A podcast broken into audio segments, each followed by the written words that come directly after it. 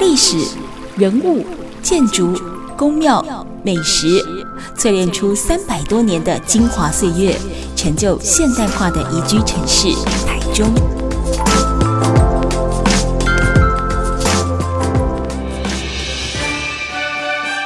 走进台中故事馆，处处有惊喜，句句有故事。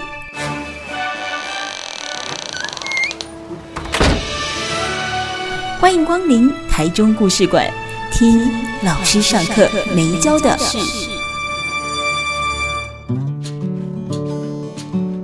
Super 九九点一大千电台台中故事馆，我是念慈，在每个礼拜六的晚上六点跟礼拜天的晚上七点，都会带大家呢啊听一个老师上课没教的事哦。那我们今天节目当中呢，我们呢跟温度月刊的主编燕如哦，她介绍了这一本《带你回花莲，穿梭街市百年》的作品要来跟大家一起做分享哦。那节目当中访问到就是这本书的两位作者阿金塞和黄家荣老师跟叶伯强老师哦。燕如，你是不是有一些问题想要请教两位老师？知道两位老师本来就是有收集很多老照片，但这里面的应该有没有很多是，其实你们是一直很想要。找到的画面，但因为你们手边没有，而特别再去想办法征集到的。阿林赛，你要分享看看吗？比如说有一个部分是你们很想写的，但是就是生不出图来。其实这一次我们在呃编撰这本书的时候，其实像如同刚我们前面讲到，是说大概在日本统治台湾之前，哦，清代啦，甚至说原住民时期的一些。呃，十六、十七世纪的花莲这个部分，嗯，真的是我们比较欠缺的部分。嗯、那呃，像例如说叶老师啊，叶伯强老师，他特别还到日本的雅虎拍卖哦，去看好去有一些史料从日本出土了、嗯、哦，被卖出来。嗯、那叶老师呢，不惜砸这个重金啊，哦，还还呃亲友借钱，然后去把这些文献把它标回来、嗯、哦。那甚至说，我们可能有看到一些。网络上日本的官网有一些跟针对花莲的一些史料，嗯，哦，那没有办法，我们也只能就是说请画家用临摹的方式，哦，再把它画出来，嗯，哎，那就是把这一段比较不足的地方再把它补齐，这样子，嗯嗯、对，尽量的补齐这样子。在访问之前，我跟燕如在聊，就看着你们书里面的一些照片跟图片啊，我们一直在想说，哎，这地方在哪里？哎，这地方。看文字我有去过啊，但这长相我一点印象都没有，你知道吗？所以我们一直在思考，就是说这么大量的照片跟图片啊，当然，即便你们是在地人，有一些可能也不是在你们生活的时代里面可以接触得到的样子。那碰到了这么多的大量的图片跟照片，你怎么去找到他们背后的故事，这些珍贵的老照片，除了像博强老师倾家荡产，那么怎么样都把它标回来哈之外，有没有一些，比如说是你们身周围的朋友或学生提供给你们，那希望能够完整这一份花莲的历史呢？阿金赛，我算是蛮幸运的，就是说身边啊，哦有几位好朋友哦，例如说有一位。他曾经是花莲在地的一个新闻媒体工作者，哦、呃，叫康武吉先生，嗯，哦、呃，那他前几年呢、啊，他就大概五年前他呃往生了，嗯，那他的家属呢，就对这些过去他公公家人的这些这些照片、新闻照片，他不知道怎么处理，嗯，他就想到说，哎，这个黄家龙可能对这个应该会有兴趣，嗯，所以他就打电话告诉我说，哎，可不可不可以帮他处理这些照片？嗯，那我觉得说，哇，如获至宝啊，哦，那就把这些老照片呢，把它重新整理一下，那也刚好在这一次的编撰的同时啊，嗯、也捕捉了，就是大概在一九九零年代左右的一些花莲市的一些老照片。嗯、那另外还有一位叫那个黄建林黄老师哦。嗯他也是我们花莲在地，就是说，大概是六零年代到七零年代左右的地方考古学家。对哦，那他当时也是拍了蛮多当时的一些花莲的一些老照片。那他今年已经高龄快九十了哦，那他也是蛮慷慨的哦，他也希望说他手边的这些史料啊，可以好好的去发扬光大。所以他把他当初有一些考古的一些标本呢，哦，全数就赠送给我们。花莲考古博物馆，嗯，那老照片部分呢，他也是授权给我哦，那我们就帮他做呃数位化，嗯，哦，那就是说在适合的适当的一个时间，那我们就帮他做一个公开这样子。嗯、那这一次在这个带你回花莲这本书啊，那也是刚好派上用场。是嗯嗯嗯。那我们在讲说东半部的名产哦跟土产哦，就是但是这东西不是太多人想要，就是台风跟地震。我想要请教一下两位老师，就说，当你们这么常年在做这些文史研究、口访，甚至是收集田野调查的同时啊，除了我们前面的段落谈到的，可能戒严时期，哦、可能是在时代的交替，或者是说，在这个当地呃政府或公部门哦，他们的这个保存可能没有办法非常完整的状况之下，地震。跟台风是不是同样也是造成呃花莲哦，在做这一些文史资料的整理的时候，相当重要的断点？因为我可能摇一次，该倒的都倒了。该毁的都毁，该烧掉也烧掉了。我可能来个台风，该卷的也都卷走了。所以，当你们这一路走来，在做这些文史研究的过程当中，这样的一个天灾，是不是也提高了难度？如何去从呃这些断点里面拼凑出你们现在提供给我们的带你回花莲呢？博强老师，的确，战争呃，例如二次大战的时候，美军也曾经大规模的轰炸过花莲市，嗯，那时候就造成很大的损伤。对。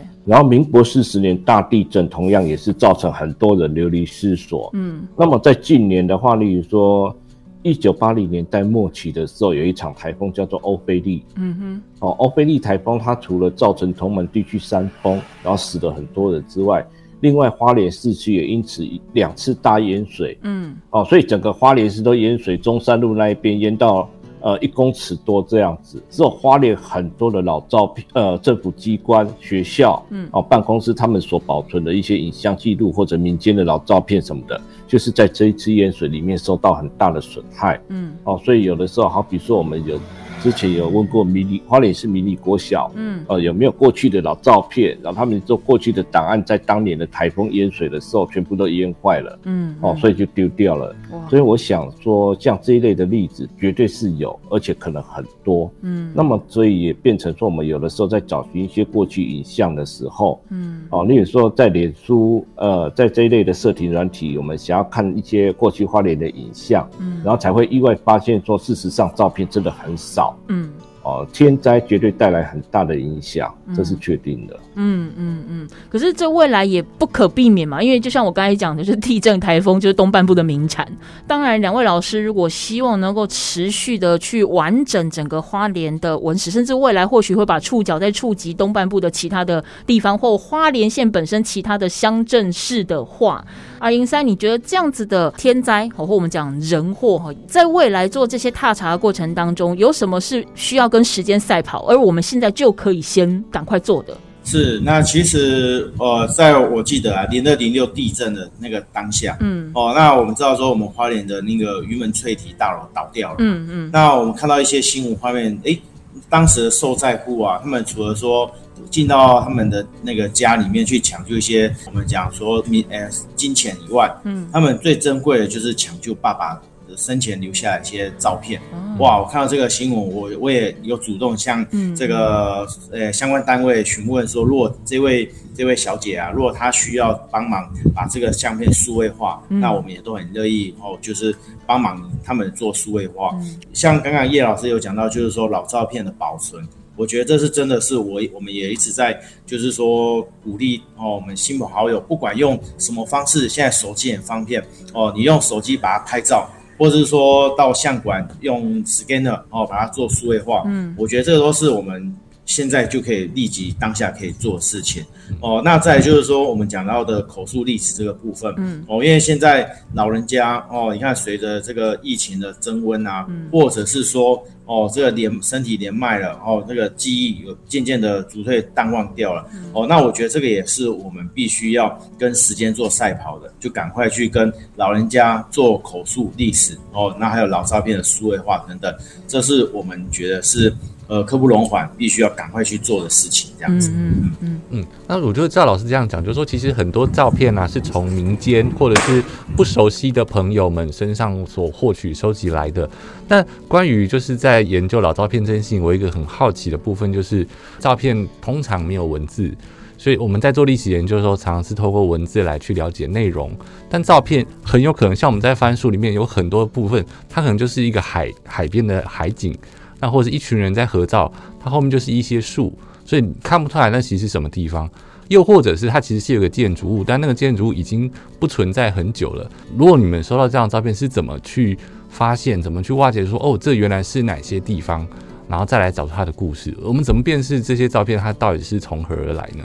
是，那这个部分来讲的话，其实我觉得真的是必须要有大数据哦。例如说，我们看过了很多的老照片啊，诶，可以从它的照片人物的后方的一些蛛丝马迹哦，去去找寻。对，那我像我们手边有蛮多的老照片，那其实我们也收集老照片已经待十多年了哦。那我觉得这也是慢慢经验的去累积哦。那当然，我觉得是说有些老照片呐、它的背后它会有标注哦，现在他们就会写说可能在诶几月几号哦，民国几年几月几号，然后诶在什么地方拍摄哦，那后面他可能会有标注。对，那这是最最幸运的一个部分。那如果说有些都是哇，单纯就是一个裸照。就是不是裸照，裸照 哇，这哎，他是没有写文字的，这种不叫裸照哈。对，他是没有写文字的，那怎么办呢？那真的就是透过时间的，就是说眼镜，然后那我们去看了这么多的老照片，可能会有些是相似的，或者说不同角度的拍摄。那再就是说，我们可能就要问当事者哦，那这个是从哪边拍来的？然后那可能就是他会讲跟我们讲故事哦。那嗯，再来的话，其实像说。哦，我们出版这本书之后啊，其实有蛮多的一些长照中心啊，或是老人据点啊，他们也跟我们有个也有跟我们这边接洽，就是说，诶，这个书很好啊，那个照片很多哦，我们可不可以就是邀请我们去跟老人家分享哦？因为我们我们的部分是透过去祈祷访谈，或者说各方的资料收集，然后就是去去写一个故事。但是或许老人家看到这张照片，他的整个回忆就来了啊。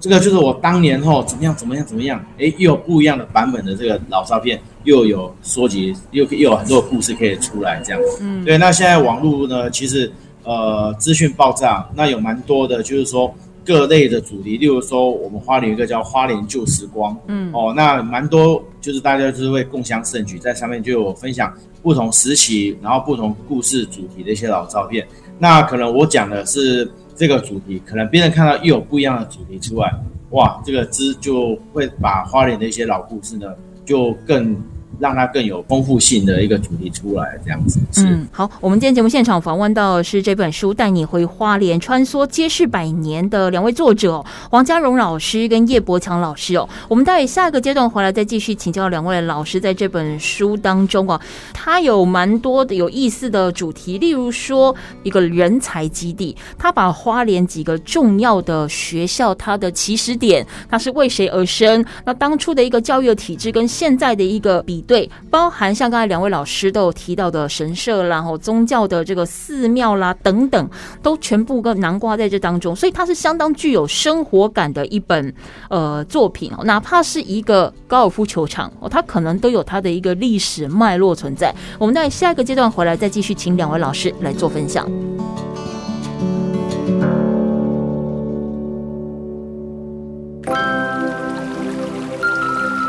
历史。人物、建筑、宫庙、美食，淬炼出三百多年的精华岁月，成就现代化的宜居城市台中。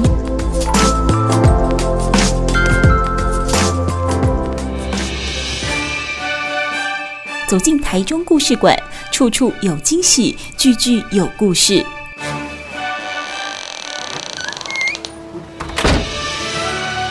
欢迎光临台中故事馆。听老师上课没教的。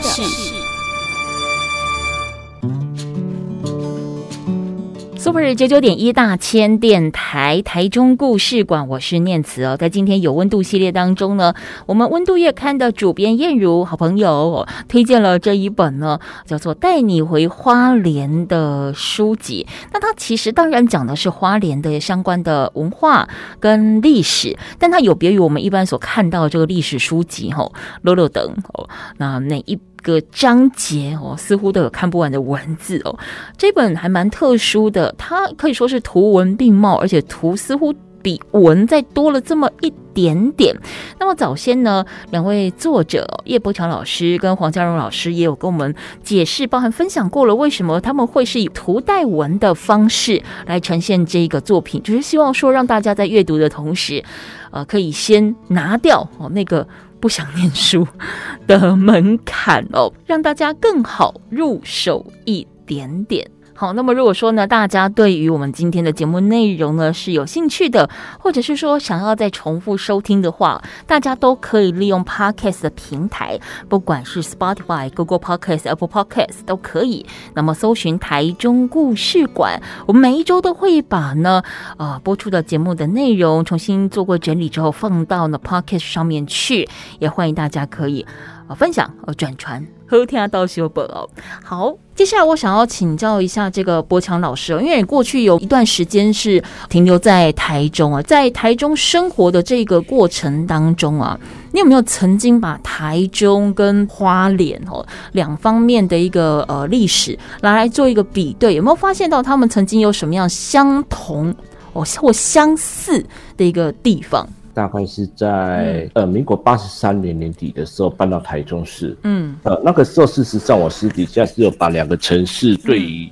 过去的一些遗迹哦，这几年事实上也是有一直做比较。嗯嗯，当然跟花莲比起来，台中市的历史是非常的悠久。嗯，那么日本时代的时候，日本也大力的经营这个地方。嗯，所以台中市在过去留下了很多很珍贵的一些建筑或者是遗迹。嗯但是因为过去历史的关系，所以大概就是清代时候留下的建筑比较受重视。嗯，那么很多日本时代留下的建筑，大概就是在过去的二三十年间陆续被拆除。嗯，而且这个拆除到现在还一直在进行中。嗯，那我是觉得说和花莲比起来的话，台中事实上到处都可以看到过去历史的痕迹。嗯，但是可能就是因为太多了，所以台中市那一边可能就比较不重视。嗯那我曾经就是说，在过去台中市，当时是台中县有一个地方叫小云山庄。哦哦，小云山庄曾经差一点被拆除，嗯、因为丰原交流道主二号外环道的工程。对，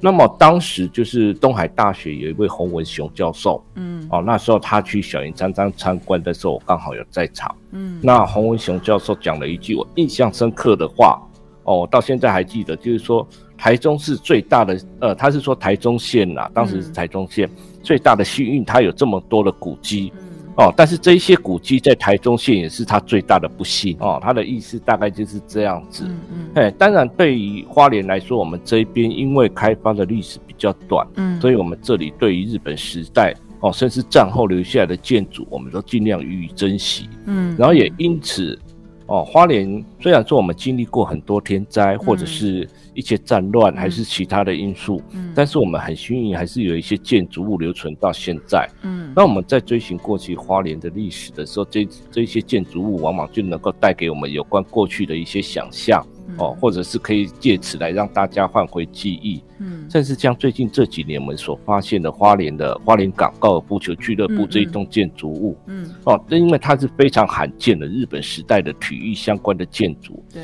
所以事实上来讲，现在连日本那一边都有日本人对这个建筑物感到好奇，嗯，然后来向花莲县文化局来查询这方面的事情，嗯，因为我觉得说一样是古迹，但是所在地不同。哦，有的会受受到重视，那有的就是说，可能就是因为他们觉得太多老房子，嗯、然后就予以轻视。但是对我个人来说，嗯、哦，无论如何，我觉得只要是古迹、是老建筑，就应该予以尊重，因为那毕竟。都是我们的长辈，都是先人曾经活动过的一个场所。嗯嗯，刚好前阵子也访问了蔚蓝出版社，他出版另外一本讲台中哦，就是美军美军文化影响台中生活的一本专书哦，就是华美的琼英。其实后来再看到带你回花莲，跟这两本书来稍微做比对，就会发现到说，或许像刚才两位老师讲的，就是刚好戒严时期真的是一个非常呃重要的断点，而这个断点是断得非常的干净又彻底，就是说在。一些文化资料、历史的这个保存当中，不管是文字或图，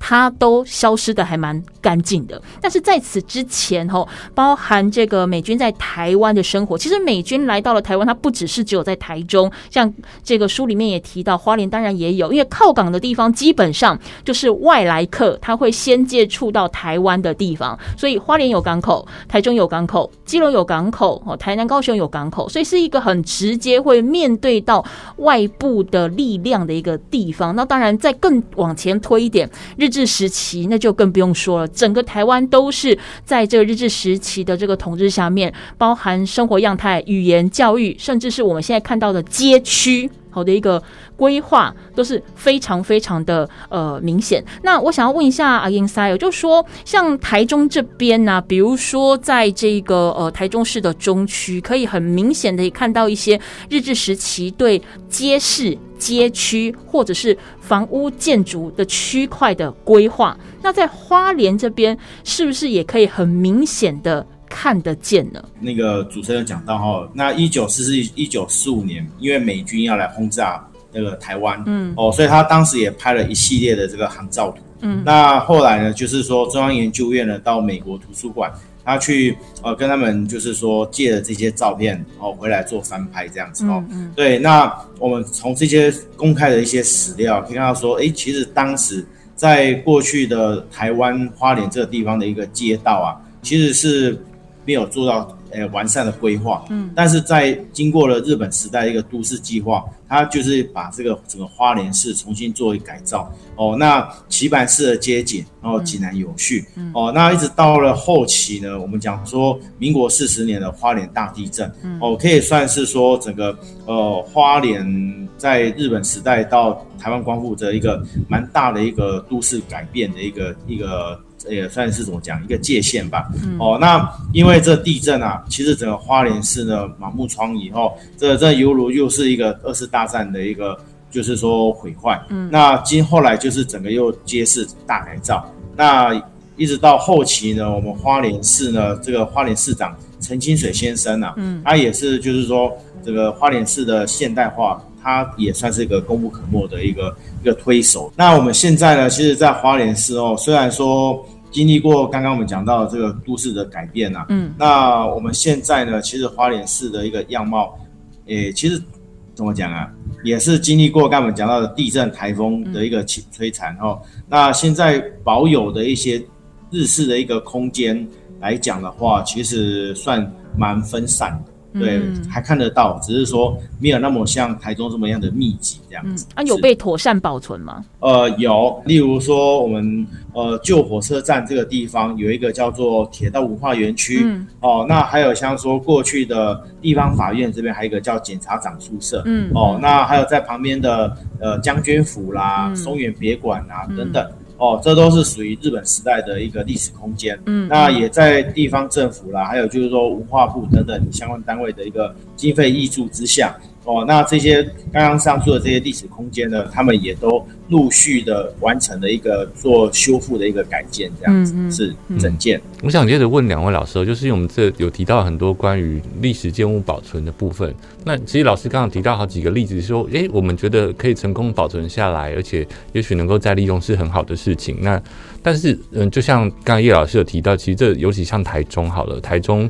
也许因为也许是比较多，这是一个幸运，也是一个不幸。但在这几年，还是有非常多这个所谓股，应该讲说算是偏古迹或者是历史建物，它也许在认定上不那么完全是因为是古迹。然后也因为这样，确实被拆除了。两位老师在就是参与这个历史建物保存的这个历程中啊，就有没有办法规划，或应该有没有办法归纳一些关键的因素？说如果我们想要好好的保存这些历史建物的话，有没有哪些因素存在的话，会比较容易达成呢？好，我想我们请柏强老师来分享，好不好？就我个人来讲的话，应该就是说我们能够找出这一栋建筑物，哦，它的脉络，嗯，哦，它在这个。空间里面，例如说花莲市或者台中市这个空间里面，它曾经存在过哪些脉络？然后这个历史的脉络，还有里面生活过的人物，他的故事，然后慢慢去建构起哦，它在这一栋建筑物在这个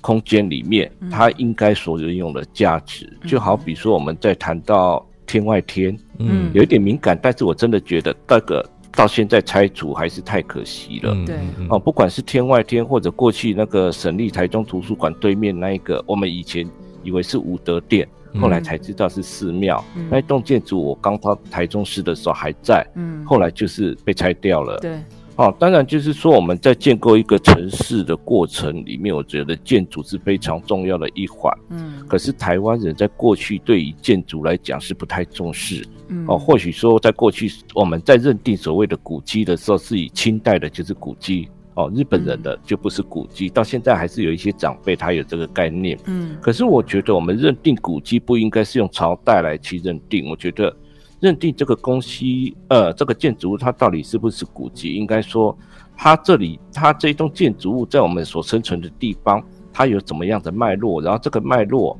嗯，它又怎么样影响到了这个生活？嗯，哦，只要它能够影响到我们生活，我觉得它就有值得保留的必要。嗯，所以，例如说我们在讲这个脉络的时候，很多人说中正纪念堂。盖好不到五十年，怎么可以算是古迹？可是我觉得说，中正纪念堂或者是它旁边所附属的两厅院，对我们的生活来讲，已经造成非常大的影响，已经有它的脉络存在了。嗯，那么有这一种方式看来，它当然是古迹。嗯，所以对于是不是古迹或者历史建筑，我觉得不能单纯的以年代。或者是朝代来做认定，嗯，应该是朝向他的时代意义。他可能只活了十年，但他对这个时代有影响性，或者是有绝对的关键，他应该就会有他的时代定位。古迹古不一定是老这件事情，对，嗯，对。好，我们今天的节目当中访问到的呢，是带你回花莲，穿梭街市百年的这一本书的两位作者，那么是黄家荣跟叶伯强老师，两位呢都长期在文史踏查，在文史领域当中呢做了非常非常多的努力，也收集了相当多的资料，那么逐一来完整呢，为了他们的家乡哦花莲这个地方呢，撰写了这一本。作品，那其实，在这个阶段呢，博强老师也跟我们谈到了不少哦。在台中跟花莲，虽然以中央山脉相隔两地哦，但是它有一些文化的样态，甚至我们都是经历同样的时代，不管是说在呃清领时期，在日时期，在呃国府时期等等，都是同样的一个环境。这当然，它还会有不同的人口组成跟它的族群的特性，所以它发展出来。的生活形态，呃，政治样貌是不太相同的，但它还是会有一些基础是可以互相映照的。好，我们待下个阶段回来再继续聊这本书，带你回花莲。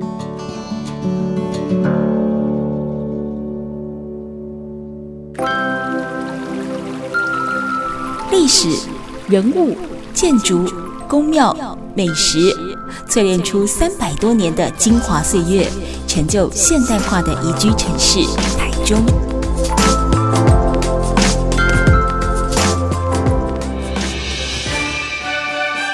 走进台中故事馆，处处有惊喜，句句有故事。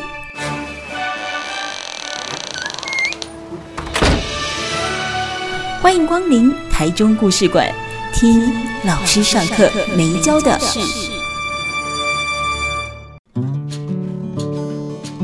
台中故事馆，我是念慈，在今天有温度系列当中呢，温度月刊的主编，我们的好朋友燕如呢，为大家介绍了这一本《带你回花莲》哦。那其实这是一本文史书，但千万不要眉头一皱就觉得哇，这里面是不是要考学测啦？哦，还是有很多密密麻麻的文字。哦，有机会的话，真的可以去书局或网络书店把它买回来翻阅一下。又尤其是你如果对花莲特别有偏爱、特别有偏好，每逢这个连续假期度假都会先先想到花莲的呢，真的可以看一看你曾经去过的那一些美景，曾经去过的那些名胜古迹，是不是也在这本书里面有一些你不知道的故事？那么前面其实柏强老师有跟大家呢稍微的比对，也分享了，因为他过去曾经在台中待过蛮长一段时间，那么身为文史工作者，想当然尔，会把他所居住的地方，包含他的家乡哦，可能呢在做一些比对或者是印证哦。稍早呢，这个博强老师也跟我们分享了很多。不过接下来延续博强老师的这个分享，我就想要请教了阿根塞啊。刚才我们谈的是所谓的古迹历史建筑的一个保存。为了要留下这个时代的印记，不管他老不老，但是他就是证明这个时代，或证明这个人，或证明这段历史他曾经存在的一个标的嘛。吼，但是保存是一个议题，再利用是另外一个议题。因为现在其实很多的县市政府都倾向于说啊，因为你把它保存下来，但你不用，几根出黑底下的是起帮啊，好帮啊起过啊，就会有很多地方声音的反弹。好，那我怎么样让它去转做一个有用的空间？它就有很多的样态喽。哦，可能是馆藏类的，哦，或者说我们也是一个表演空间类的，甚至现在最常见的，哦，就是跟餐饮呃文创。来做结合，好。那阿根在我想要请教一下，就你的经验或就你的观察来看啊，怎么样的一个再利用的模式是比较适合这一些古迹历史建筑，或者是我们希望保存的建筑，它最好的形成模式？因为一旦你对外开放，它其实就有另外一个是不是可能被破坏？有没有可能继续延续下去的问题嘛？这部分你怎么看？如同我们现在所在的这个位置啊，嗯、哦，其实我这个地方算是历史空间，嗯，哦，那有人对这个历史空间这个定义啊，他可能是说，哎、欸，我们像我现在我这一栋它是 RC 的建筑，哦，那它可能就是呃比较算后期的，嗯，哦，他有人说它不是历史建筑，哦，那我们园区其他木造的房舍，它才是所谓的历史建筑，但是后来我也是去去请教了一些专家学者。他们指定是说，这个园区包括我这个 RC 建筑都是属于历史空间的一部分。嗯，哦，那但是呢，我们讲说，你如果单纯的是一个呃历史空间，然后变成一个故事馆的概念，哦，那没有所谓的营收哦盈利的部分，那我觉得这个部分可能在经营上会比较的辛苦。嗯哦，所以我们就是说。呃，后续呢，像我们现在进驻这个团队啊，嗯，哦，那我们也是透过一个呃活化空间的一个概念，哦，像文化局这边提出的一个计划书，哦，让他们去做审核，嗯，哦，那审定通过之后呢，我们就进入到这个这个园区。那目前我们第一步呢，首要第一步就是说活化空间，嗯，哦，那我们现在第一步已经做成，就是说每个空间呢都有都有一个团队进驻，哦，那各司其职，就是说每个团队。用他的专长来做发挥哦，那再就是说，我觉得是说，呃，馆舍的一个运用跟跟活化哦，我觉得当然，我觉得要跟这个主题性哦要有一个关联呐、啊，哦，那例如说像我们是以铁道为主哦，那当然在里面呢，当然就是。我会比较期盼是说跟铁道有关、嗯、哦，那例如说像我现在这个七六二书库，嗯、哦，那我就是把我自己过去收藏的铁道的一些文物啦，铁道的书籍，包括像说我们家族有四位成员在台铁服务，嗯、哦，那我们也把过去的一些故事哦，把它就是这个整合。哦，在我这个工作室呢，就是。来做一个分享。另外的斜杠呢，就是说，因为本身我是瑞穗人，嗯、那我们知道说过去啊，在火车上呢可以喝到这个那个瑞穗的鹤冈红茶。嗯，哦，那虽然这个茶目前已经喝不到，那不过呢，我们也是帮地方哦做一个推广哦，家乡的蜜香红茶啦，瑞穗的咖啡也可以在我这边就是品尝到。哦，那透过一个用这个就是。呃，包装的一个部分哦，那让旅客来这边可以做休憩，嗯、也可以听故事哦，那我让整个空间呢更加活化。那我觉得其他的一个馆舍的话，我觉得最最主要的其实还是一个如何去包装，如何去让它活化，然后它再就是说它的这个故事能够再延续。值得我们去做思考的一个部分。嗯嗯嗯，波川老师，我想要请教，就是在这一本带你回花莲的书当中，当然，呃，你们共同收集了这么多资料，也生成了这一本书。有没有哪一个故事或哪一个篇章是你自己在编纂的时候是特别的印象深刻呢？觉得应该就是早期的，真的是比较难下笔的。嗯 嗯，例如说清代啊，或者是其他的一些部分。嗯嗯啊，因为资料真的太少。所以都不容易写。那影像资料也是非常的少。嗯嗯，老师，我其实有发现到一件事情，就是说，因为我们印象中，其实花莲应该讲说原住民相对比较多啦。哦，但是在这个书上看到，其实关于原住民的东西是，我就是少一点点。那我觉得这应该怎么理解这个事情？是因为它是跟花莲市区有关吗？还是说？嗯，在资料收集上的原因哦，应该说在清代的时候，奇莱平原，也就是现在花莲这个地方，十九世纪还是有好几个部落存在，嗯，啊，大部分是阿美族的，嗯，但是就是从十九世纪之后，花莲奇莱平原建制开发之后，哦，这些部落有部分就迁移到吉安哦，现在的吉安或者其他的地方。所以在行政划分来讲，如果我们以目前花莲市区域的话，我们能找到的，例如说像沙奇莱雅族，嗯，哦，或者是一些阿美族，啊，但是自己有关他们的资料影像真的太少，嗯，哦，大部分可能就是说，例如说我们可能提到一些有关达固湖湾事件的话，也可能里面有提到一点，但是就是说没有办法讲得太详细，嗯，啊，因为就是这方面的呃图像真的流传很少。或许在未来有机，因但是就是说，我个人觉得，我们看待在这个原住民发展的过程里面，嗯、所谓的行政区域，不管是吉安乡、花莲市，这些都是我们后来的划分。嗯，哦，在早期来讲，他们并没有所谓的花莲县、台东县、吉安乡或者是花莲市这一些区分。嗯，所以对于原住民历史的书写，或许未来花莲市公所。哦，他们或许在未来有这个计划，针对花莲市区内的原住民的历史，嗯，哦，或许我觉得再出另外出一本专书是比较合适的。这本书我带你回花莲，其实还蛮碰巧，跟这个作家哦，诗人。杨牧老师他之前也有一个作品叫做《带你回花莲》的这个呃作品名是一模一样的哦。杨牧老师他这一首诗有点像是写给家乡的诗，也有一点点半情诗了哦。他其实里面把这个花莲比拟成是一个伊甸乐园，有很多的美好，甚至在里面用了很多包含像是利用花莲的纬度啦，用它的四季啦，哦，用它的一些常见的一些植物啦、花卉等等来描写他心目中的花莲哦。所以，我回过头来想要请教两位老师，先问这个阿英塞好了哈。呃，杨木老师认为花莲是他的伊甸乐园。那如果请你用一段话来形容你眼中的花莲，你会怎么讲？花莲呢？其实我觉得它，如我们讲说过去啊，我们讲说很有名的一个哈，花莲的土是很黏的哦，哦。我觉得这是真的是不可否认哈。嗯嗯。像我的我的老婆啊，她是北云岭北港人。对哦，那他来花莲就是学习这个麻醉技术啊，哎、嗯，准备就是说时间差不多，他想要回，就被你黏上了，他的家人都在南部啊，就后来呢就就被你黏上了，就黏住了哦，是这样。那所以我刚刚其实像主持人开头有讲到哦，哎，这本书欢迎大家来去看看，然后怎样？我觉得自己在。在窃窃呃，在窃笑的时候看完这本书呢，说不定大家有可能就会爱上花莲这样。那花莲其实是一个蛮可爱一个一个城市，嗯哦，在这边呢，其实族群融合。哦，那其实这边有像我们刚才讲，有原住民啊，有客家闽南，就是还有新住民等等之类。哦，但是大家在这边呢，其实没有太多的一个纷争，或者说有什么战斗啦之后，其实大家都是非常的互相尊重，互相彼此的尊重、包容，这样我觉得非常美丽的一个城市。对对，嗯嗯。那波强老师呢？花莲之于你，